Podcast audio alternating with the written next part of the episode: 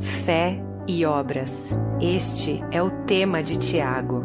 Não praticamos as obras para ser salvos. Somos salvos pela fé, por isso praticamos as obras. Esta é a mensagem de Tiago, que nós, em nossa própria capacidade, não podemos enfrentar a adversidade. Não conseguimos encontrar força para confiar sem fé, que a fé sem obras não pode ser sustentada, que todos os dias e de todas as maneiras devemos proclamar essa verdade, porque é a fé e as obras que nos tornam praticantes da palavra e não apenas ouvintes. Fé e obras. Este é o clamor de Tiago, a fé em trabalho.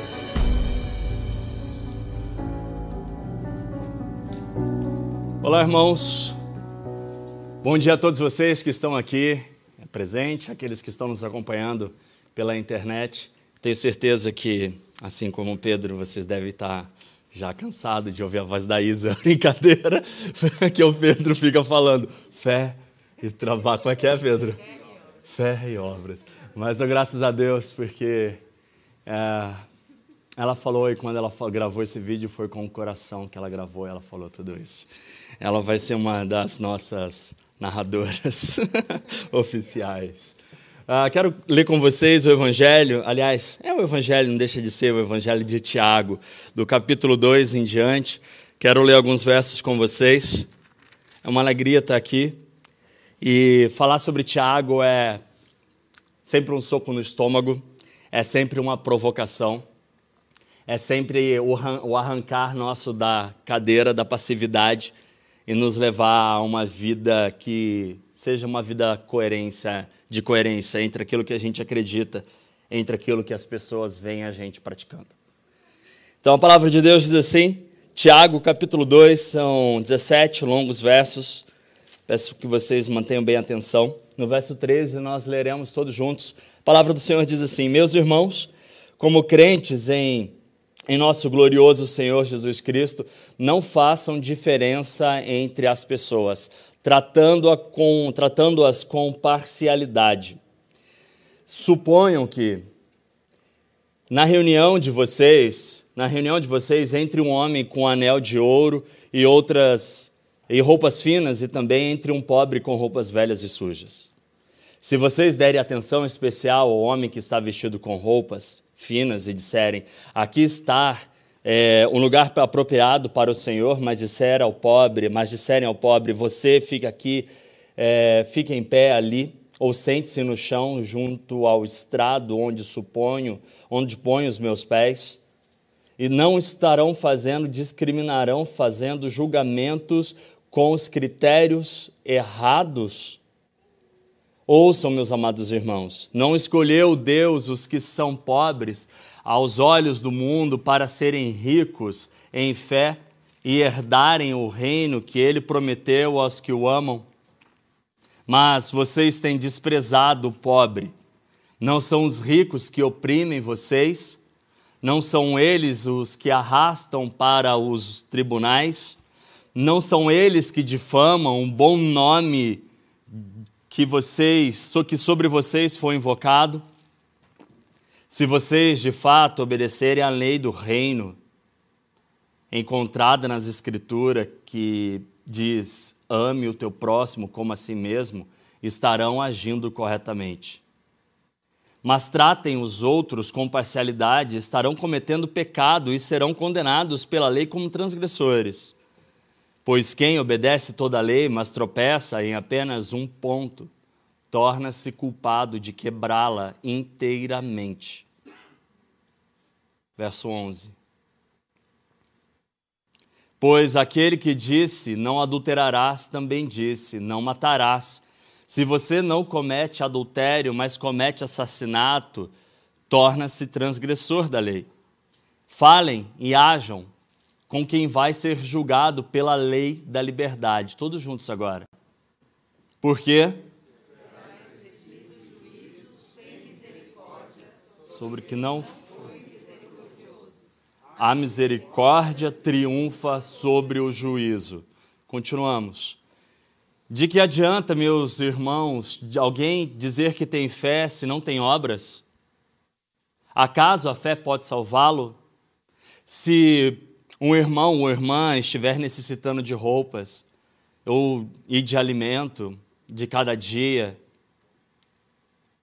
e um de vocês lhe disser, vá em paz, aqueça-se, alimente-se até satisfazer-se, sem, porém, lhe dar nada, do que adianta isso?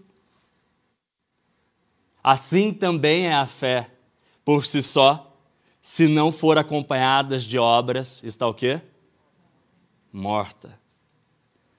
Assim também a fé, por si só, se não for acompanhada de obras, está morta. Oremos. Pai, como cantamos anteriormente, encha-me do teu amor para que a gente possa mudar este mundo. Nós somos salvos pela fé, mas são as obras que nos marcam neste mundo. Nos leve a uma coerência entre aquilo que a gente pensa, professa, fala, com as nossas práticas. Que este amor, que a tua misericórdia, que a tua graça que nos alcançou, faça a tua igreja alcançar o mundo, mostrando a fé em trabalho, no nome de Jesus. Amém. Chegamos mais ou menos no ápice do livro de Tiago, sobre fé em trabalho, fé e obras. Chegamos no ápice de tudo. Tiago ele vai deixar claro aqui que sem fé nós não conseguimos ser salvos, somos salvos pela fé. É isso que diz Efésios, Paulo vai dizer isso no capítulo 2, no verso 8. Porém, as obras são as marcas daquele que foi salvo pela fé. As obras não salvam ninguém, mas elas são marcas dos salvos. Guardem isso, as obras não salvam ninguém, mas são as marcas dos salvos. Hoje eu queria compartilhar três pontos com vocês. O primeiro ponto é cuidado com o julgamento. A gente erra demais, a gente julga demais, a gente sempre tem o nosso favorito ali e tem estrelinha no iPhone onde você coloca lá quem é o favorito seu. a gente pode errar nisso. Cuidado com o julgamento. Número dois, a misericórdia resolve essa tensão do julgamento de quem julga e de quem também já foi julgado.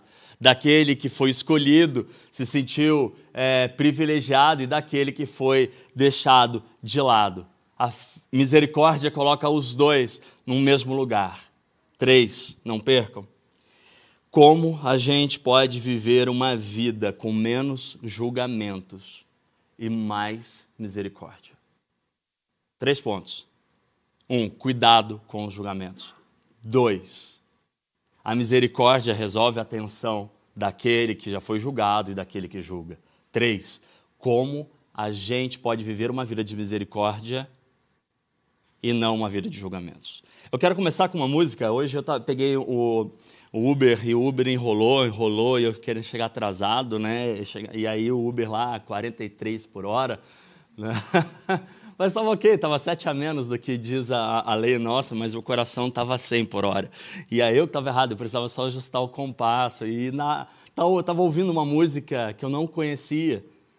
E essa música, ela achei bem interessante quando eu estava lá naquele, na pressa do meu lento trajeto ela falava uma coisa interessante que tem tudo a ver com esse momento, eu trouxe para compartilhar com vocês. É a música que foi, na verdade, ela foi composta em 1969, eu não sei quem compôs, eu procurei rapidinho ali, mas foi, ela foi conhecida no mundo por uma banda inglesa chamada The Hollies, e quem toca piano é o Elton John nessa banda nesse, durante esse tempo, 1969, 1970. Lembre, lembre-se do contexto, o mundo estava em guerra.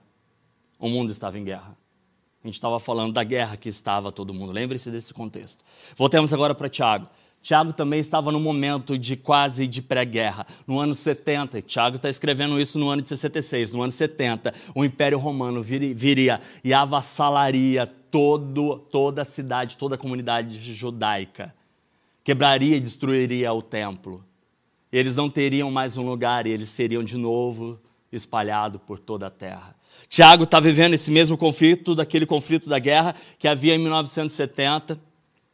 E a letra dessa música diz assim: Se eu sou carregado em tudo, então estou sobrecarregado de tristeza no meu coração, que não é preenchido com alegria, mas às vezes é preenchido pelo amor, com amor pelo outro. É um caminho longo, muito longo, da qual não há retorno. Enquanto nós estamos a caminho de lá, por que não compartilhar enquanto estamos caminhando, por que não compartilhamos? E a carga? Não pesa-me em tudo. Ele não é pesado. Ele é meu irmão. Essa letra ela nasce no momento de um é, um inverno, eu acho que é, se eu não me engano, em Chicago ou em Washington, eu não sei, depois vocês dão uma gulgada aí, me corrijam um dos dois tinha um inverno lá em uma Nebraska grande. Uh, e naquele momento havia um garoto que estava carregando um outro garoto menor em suas costas. E eles estavam procurando um abrigo entre roupas sujas, caras famintas, e a febre que. e a, e a Nebraska que era de realmente matá-los, poderia matá-los. E ele entra dentro de uma igreja, e dentro dessa igreja o sacerdote olha para ele: não, vem aqui, vem aqui é, vou, eu vou te abrigar, eu vou te ajudar, mas o sacerdote faz uma infeliz pergunta. Mas esse garoto que está aí, aí atrás, é, ele não é muito pesado? A resposta do garoto foi: Não, ele é meu irmão. Não, ele não é pesado. Ele é meu irmão. Guardem essa frase. Guardem essa frase. Voltemos para a palavra de Deus e olhemos para Tiago, dos primeiros versos, do 1 até o verso 5, que diz, e Tiago vai começar no verso 1 dizendo: Meus amados irmãos, na verdade diz aqui meus irmãos, mas ele diz: Meus amados irmãos, como crentes em nosso glorioso Senhor Jesus, não façam diferença entre as pessoas. Evitem o favoritismo, não julguem, cuidado com o rótulo. Tiago está dizendo o seguinte: ei, ei, ei, ei, ei, não faça isso, não, cuidado, você pode fazer isso. Ele não está dizendo que o povo estava realmente cometendo isso, mas ele estava dizendo para a família que precisa de cuidados. É igual eu digo para minha filha: é, filha, cuidado com isso, cuidado com aquilo, cuidado com isso, olha, não faça isso, não faça aquilo. Não é para exercer meu poder, não é para exercer o meu domínio mas é para mostrar o meu amor pela minha filha que eu preciso cuidar dela. Deus está fazendo a mesma coisa usando o irmãozinho de Jesus para escrever à igreja: ei, ei, cuidado. Não quer dizer que vocês estão fazendo isso, mas o seu coração é propenso a julgamentos. Não quer dizer que você está fazendo, é, deixando as pessoas de lado, e enquanto você está escolhendo outras, está dizendo: cuidado, isso pode acontecer com vocês. Quem nunca foi o último a ser escolhido no futebol? Quem nunca foi a última a ser escolhido do coral da igreja? Quem nunca foi escolhido para nada? Quem foi aquele que é, foi deixado de lado em muitas atividades, seja da escola, seja do trabalho, seja mesmo da igreja? E é claro, quando falando de futebol, a gente está falando de competição e a gente está falando de uma certa igualdade no nível. Mas eu lembro que algumas das vezes eu, eu não fui o primeiro a, a ser escolhido, pasmem. Quem a gente jogou bola, vocês sabem. Pasmem, eu não fui um dos primeiros a serem escolhidos, pasmem. E aí eu ficava por último lá e eu ficava olhando para o meu colega, assim, quem que era o último a ser escolhido, né? É horrível essa situação. Imagina, você tem 50 pessoas e você está sendo lá escolhido. Esse, ah, esse aqui é meu time, esse aqui para o meu time, esse aqui para lá, esse aqui para lá, esse aqui para cá, esse aqui para lá. E eu ficava lá por último, ok acho que eu vou ser antes dele. Aí eu, chama eu, chama eu.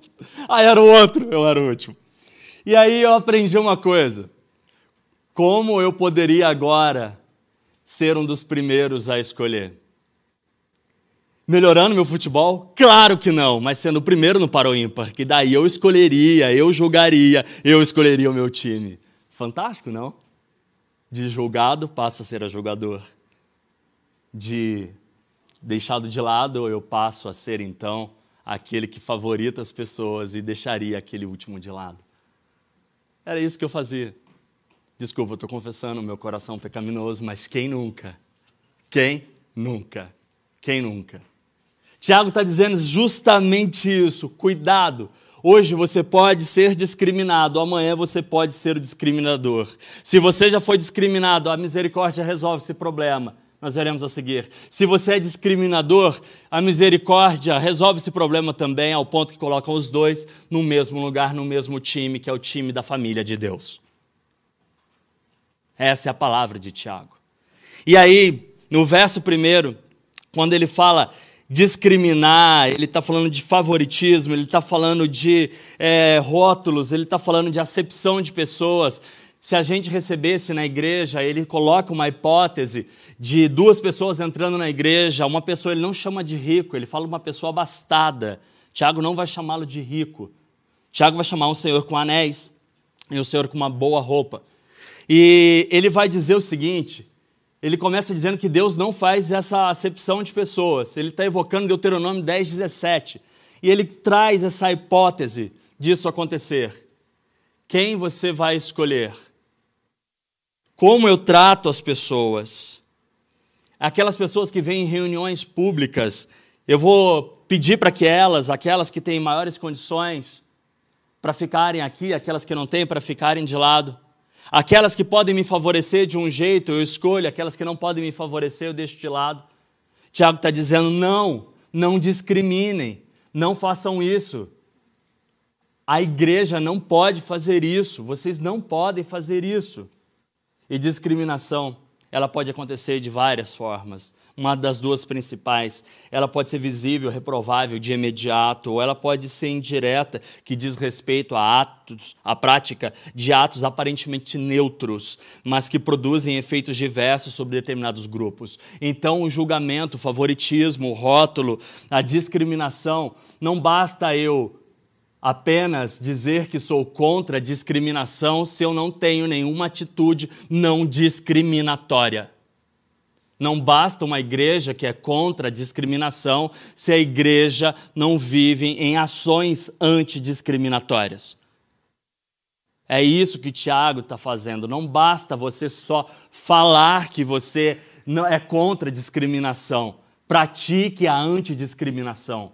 Pratiquem isso, pratiquem isso, pratiquem isso. E a discriminação hoje também é crime na legislação brasileira e ela se dá por sexo, idade, cor, racismo, estado civil, religião, deficiência, é, doença, orientação sexual, gênero, aparência, entre outras todas as coisas. Há discriminação em volta disso. E Tiago está dizendo: cuidado, não discriminem, não discriminem, não discriminem. E aí, ele vai terminar dizendo: não foi Deus que escolheu aqueles mais pobres do mundo? Não foi ele? Por que, que vocês estão escolhendo então os mais ricos? Por que, que vocês estão julgando? Por que, que vocês estão deixando de lado os mais pobres? Por quê? Se Deus escolheu os pobres, e se a gente olhar para o Velho Testamento inteiro, parece que há uma predileção de Deus para com os pobres. E aqui, pobre, eu estou dizendo, não só aquele que falta comida, mas que falta o evangelho dentro do coração dele, esse pode ser rico e ele pode ser pobre. Faz sentido? Eu estou falando de necessitados. Mas Tiago vai usar e fazer alusão àquele que realmente está necessitado de comida. Deus escolheu os pobres deste mundo, por isso ele disse: Bem-aventurados são os pobres, porque eles darão o reino dos céus. Os pobres que ele diz Jesus vai dizer isso no Sermão do Monte, está falando dos pobres de espírito, daqueles que reconhecem a sua miserabilidade e daqueles que praticam a lei da liberdade. Amazing Grace, no ano de 1700, foi escrito por um homem que acabei de esquecer o nome dele. Alguém lembra? Quem? Alguém lembra?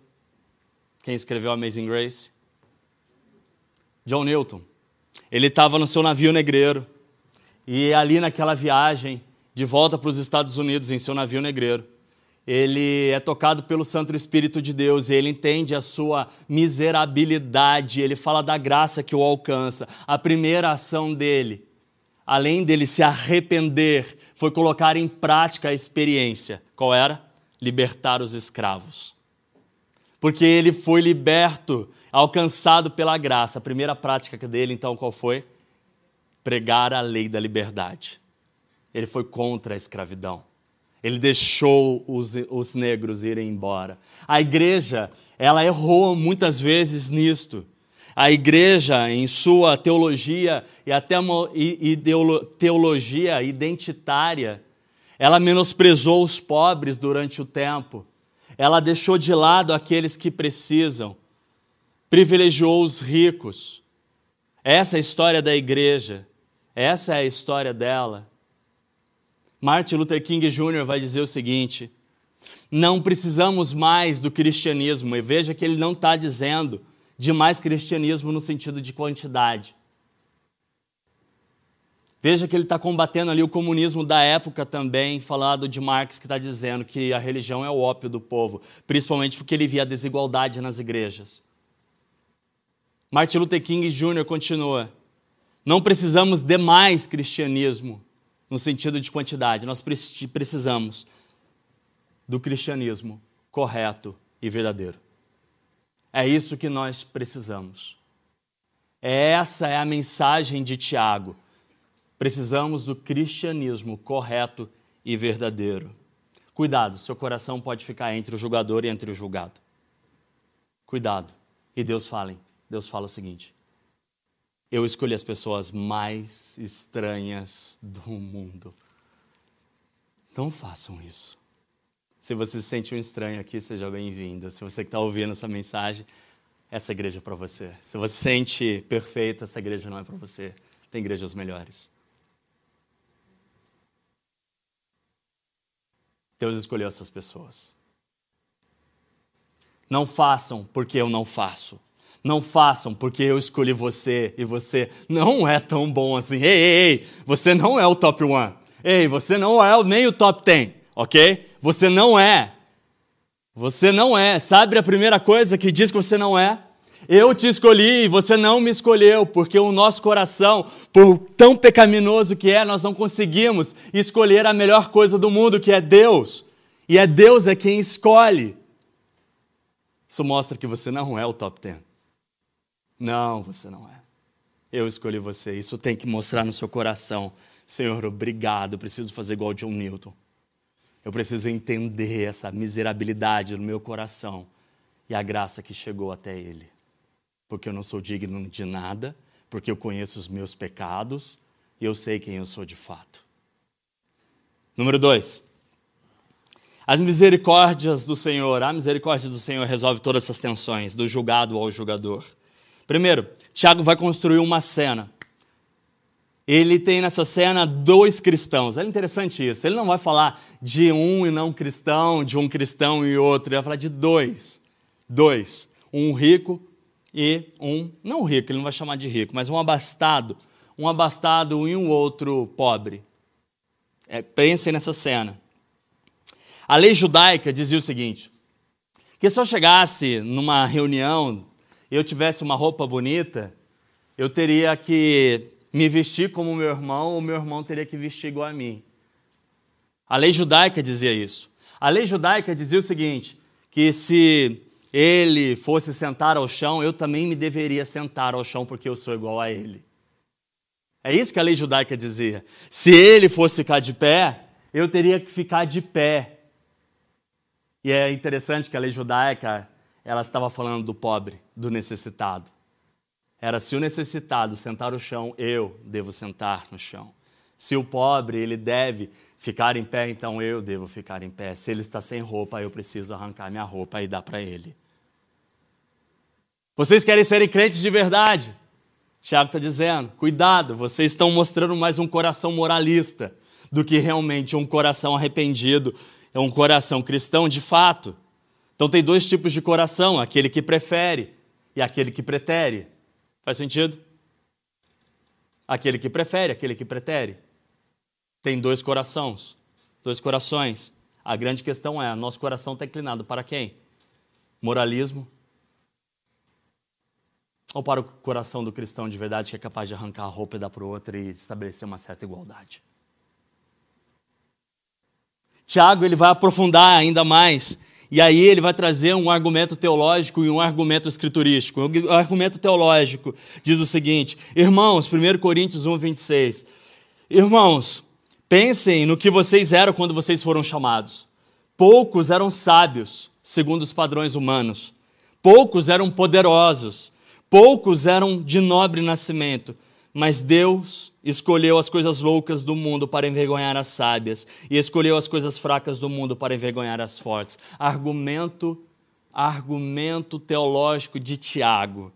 Ele está dizendo: olha, Deus escolheu estas pessoas. Por que, que vocês estão olhando para as outras e esquecendo destas? E Tiago avança por um argumento mais escriturístico.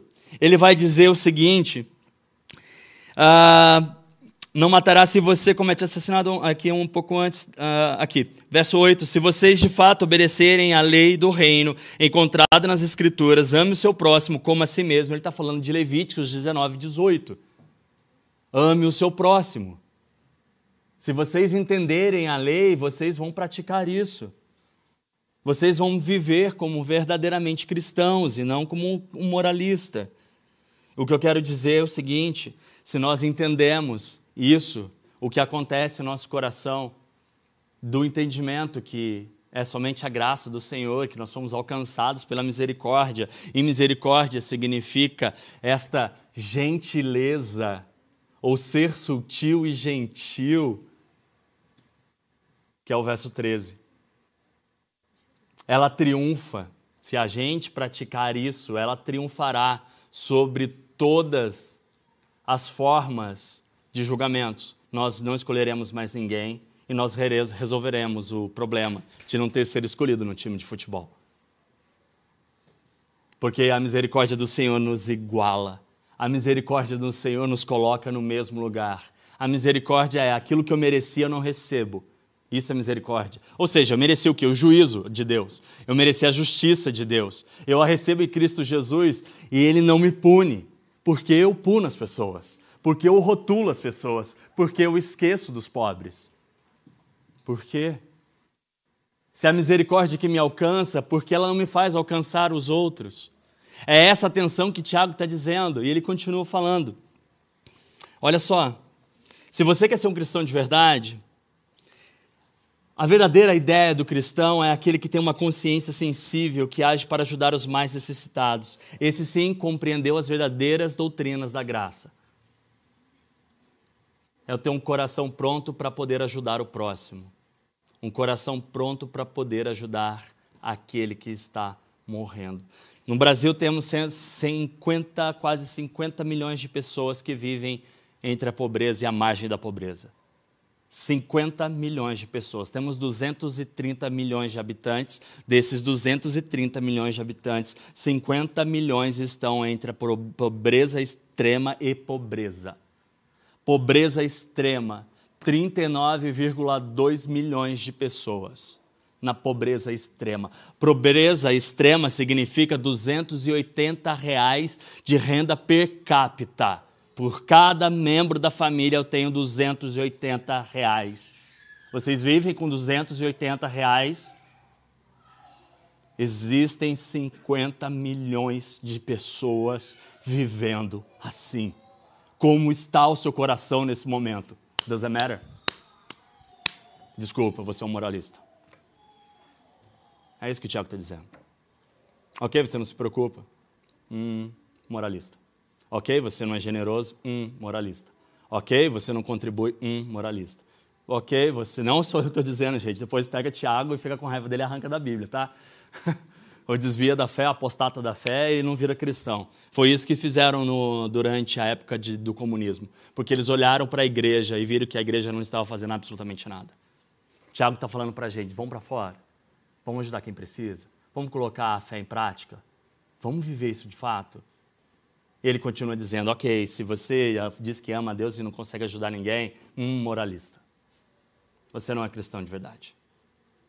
Você não é cristão de verdade.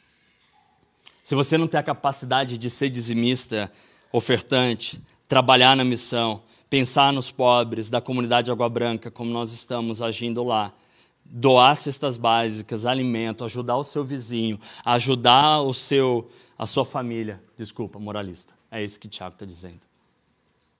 Mas o Senhor chama, por causa da misericórdia dele, a viver de uma forma diferente. Sabe como? Nosso terceiro e último ponto.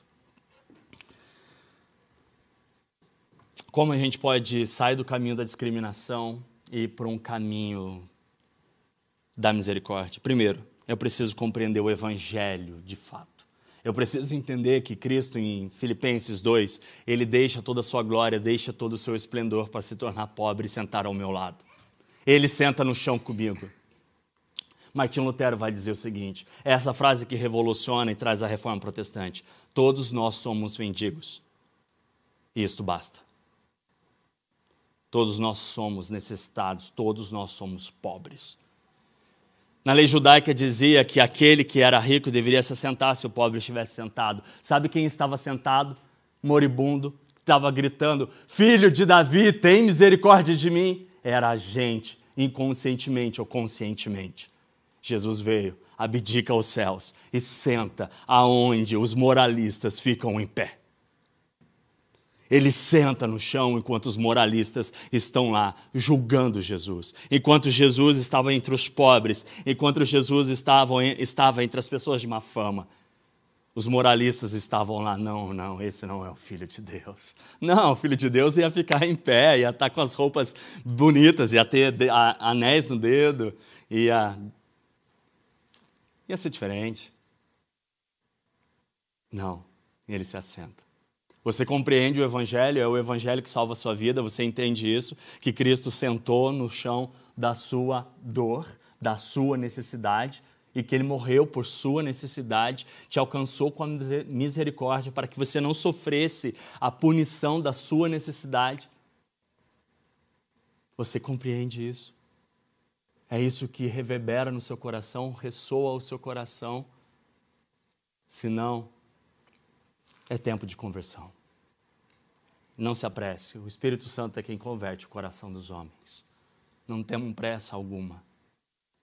Nem se essa mensagem ela entrou por um ouvido e saiu pelo outro. É o Espírito Santo que convence. Mas Cristo, ele senta o chão. Ele está lá. Ele fala daquele cachorro que come das migalhas. É legal que Jesus fala dele mesmo. Ele é o cachorro que come das migalhas junto a nós, pobres necessitados dele. Primeiro, olhe para Cristo, encare o Evangelho, entenda a doutrina. Segundo, encarne isso. Doutrina da encarnação. Nós precisamos encarnar o Evangelho. Deus não disse, ei, ei, ei, vocês, pobres, necessitados, de todos os tipos, doentes, 500 mil pessoas estão morrendo, vocês que estão desesperados, sem comida, vocês que estão, vem aqui para a fila dos céus do INSS. Vou resolver com auxílio para vocês. Vem, sobe todo mundo para o céu. Não. Ele encarna a nossa pobreza para salvar-nos de nossa pobreza. Ele se vem como homem pobre e morre nu na cruz do Calvário para que a gente jamais pudéssemos viver assim. Eu louvo a Deus porque essa igreja é uma igreja graciosa que tem aprendido a generosidade, que tem crescido nisso. Eu louvo a Deus pela generosidade estendida a mim, a minha família, a minha pessoa, às outras pessoas e que cresçamos nisso. Se encarnamos o Evangelho, ninguém entre nós, entre outros, daqueles que a gente puder alcançar, morrerá de fome. Amém? Mais ou menos, né? Dura, né, a mensagem? Pode dizer um amém? Você quer ler Isaías, eis-me aqui? Por fim, e termino aqui. Carregue a carga de alguém. Eu disse, olhe para Jesus, encarne o Evangelho. Como a gente pode viver, então, sair desse lugar de ser o justiceiro ou ser o injustiçado Primeiro, olhar para Jesus, encarnar o Evangelho. Terceiro, carregue a carga de alguém. Gálatas 6,2 diz o seguinte: Levais as cargas pesadas uns dos outros, assim estareis cumprindo a lei de Cristo. Sabe aquele. Voltamos para a música? Vamos voltar para a música? Ah, que legal, tem ali, ó. E a carga? Não me pesa absolutamente nada. ele não é um fardo, ele é meu irmão. E eu não contei para vocês, deixei por último essa parte dessa música. Aquele garoto em que a pequena menor que o outro garoto carregava, ele era, não era irmão biológico, era irmão de rua. Era um irmão de rua. Ele diz assim: ele não é um fardo, ele é meu irmão. E Tiago ele vai mais profundo nisso, dizendo: o que, que adianta você dizer vá em paz se você não dá comida? Do que adianta você orar pela fé se você não dá um pão para ele? Do que adianta chegar lá na comunidade, na qualquer favela, e dizer: Olha, Jesus te ama, e você não dá alimento para ele? Não faz sentido. Não faz sentido com o nosso cristianismo. Tem alguma coisa errada.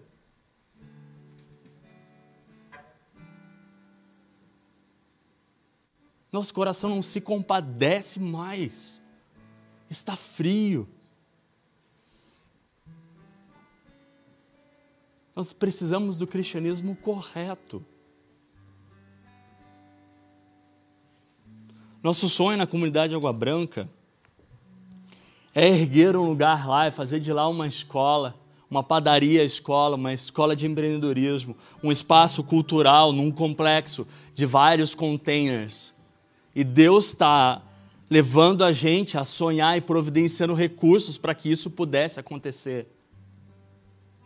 Nós estaremos entre o Clube do São Paulo, entre a classe média e atrás, num hiato social, está a comunidade.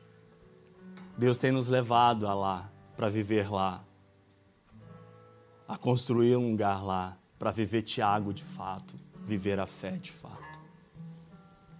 Se você é hoje um necessitado, não se preocupe. Cristo suprirá todas as suas necessidades.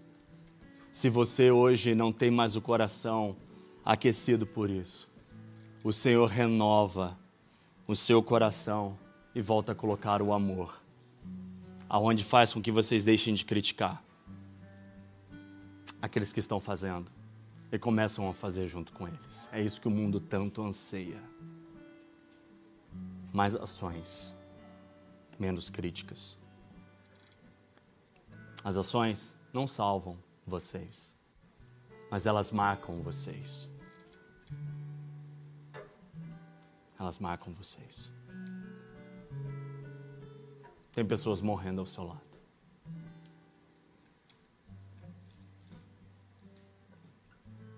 Não basta sermos anti-discriminação, não, não concordar com a discriminação, se não temos ações antidiscriminatórias. Não basta a gente se compadecer no coração sem a gente levar comida, sem a gente ajudar quem precisa. Eu queria que nesse momento a gente orasse e você olhasse da sua, no, céu, no seu ecossistema aonde você vive, aonde você, com quem você interage, com quem você fala, aonde você está. Peça para Deus mostrar a você quem você precisa ajudar. Quem você precisa mostrar a marca da fé. E aí faz o segundo pensamento agora.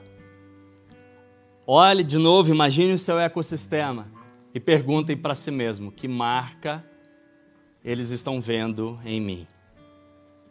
Que o Senhor nos ajude, que eles nos leve a mostrar o mundo que fomos alcançados pela misericórdia, para que alcancemos eles. Pai, nos ajude a viver em misericórdia todos os dias, estendendo ao próximo e ajudando a quem tanto precisa. Ajude-nos a pensar nisso, Senhor, como algo necessário à nossa fé, porque o mundo está cansado, críticas, desesperanças e todas as outras coisas. O mundo não aguenta mais um plano X, Y, Z, enquanto a gente, eles observam a gente sentado sem mover sequer as nossas mãos. Faça-nos lembrar da parábola do bom samaritano Faça-nos lembrar do Cristo que desceu os céus e tirou a gente da sarjeta para que a gente pudesse ajudar o próximo. Eu peço isso, Senhor, com muito temor e até com medo, um frio no coração de saber aonde o Senhor vai colocar os nossos pés. Mas nós queremos dizer juntos, Senhor, eis-nos aqui, envia-nos aonde queres, que nós estejamos. No nome de Jesus.